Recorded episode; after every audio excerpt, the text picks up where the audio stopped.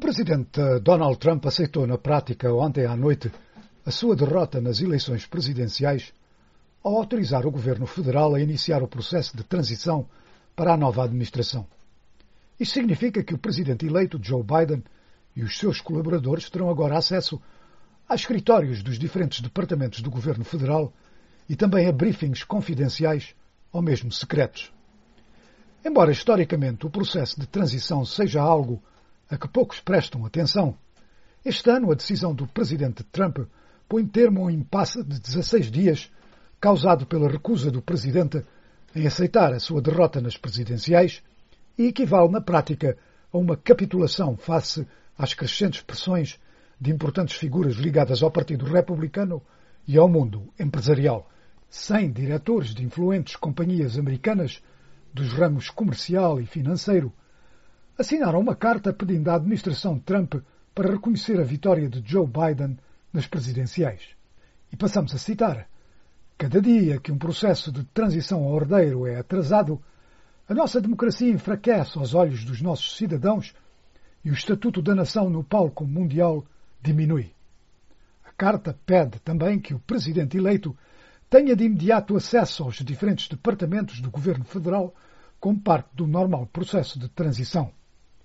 Impedir recursos e informação vital para a próxima administração coloca ao público a segurança e a saúde do país em perigo diz a carta.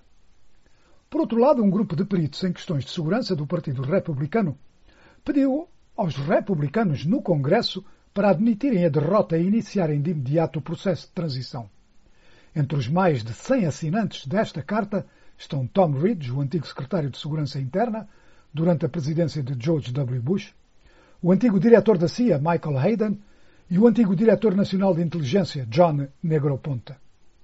Na carta, eles apelam, e citamos, aos dirigentes republicanos, especialmente aqueles no Congresso, para exigir publicamente que o presidente Trump ponha termo aos seus ataques antidemocráticos à integridade das eleições presidenciais. Arriscando-se ao isolamento dentro do seu próprio partido, Trump aceitou iniciar o processo de transição no que disse ser nos interesses do país. Mas, ao mesmo tempo, prometeu continuar com ações em tribunal contra os resultados em diversos estados algo que até agora nenhum resultados produziu. Um conselheiro de Trump disse ao jornal Washington Post que isto é a concessão da derrota que o presidente admite e nada mais.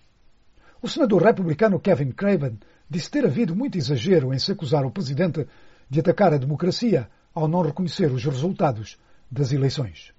I don't know why we're so easily offended by a, a president that's carrying out all of his legal options in court, not enhancing, you know, encouraging any riots or burnings of buildings or beating up of, of Democrats coming out of Democratic meetings or events. Não sei por que razão estamos todos ofendidos com um presidente que está a escolher as suas opções legais em tribunal e não a encorajar distúrbios ou queima de edifícios ou a agressão a democratas. É apenas um processo legal. Penso que todos se devem acalmar um pouco. Não vejo isto como um ataque à democracia. Todos têm que se acalmar e deixemos que isto se desenrole de modo legal. Vamos estar bem. We'll be just fine. This is, these are legal systems. This is, these are processes that are in our Constitution, in our laws, and they're not just appropriate, but they're really an obligation. Isto são sistemas legais, são processos que estão na nossa Constituição, nas nossas leis.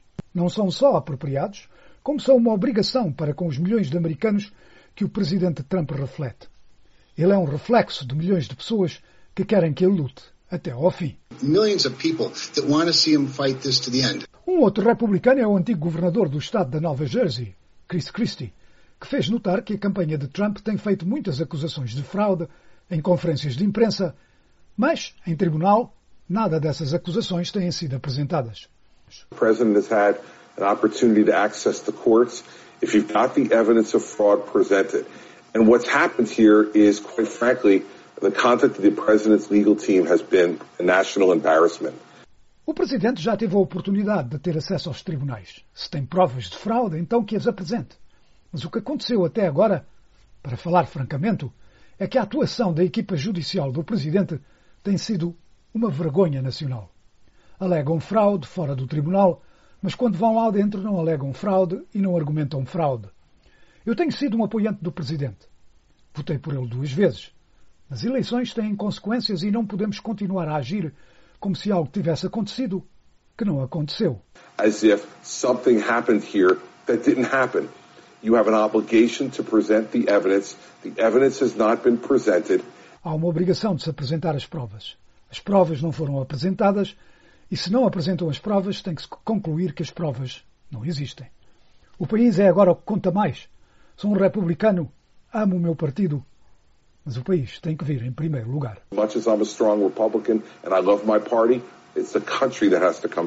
Tenha sido por isso ou não, a verdade é que Trump parece ter agora aceito o inevitável. Alguns conselheiros estão a encorajar Trump a fazer um discurso relatando os sucessos da sua presidência e em que este, sem conceder publicamente a derrota, se compromete publicamente a respeitar a transição.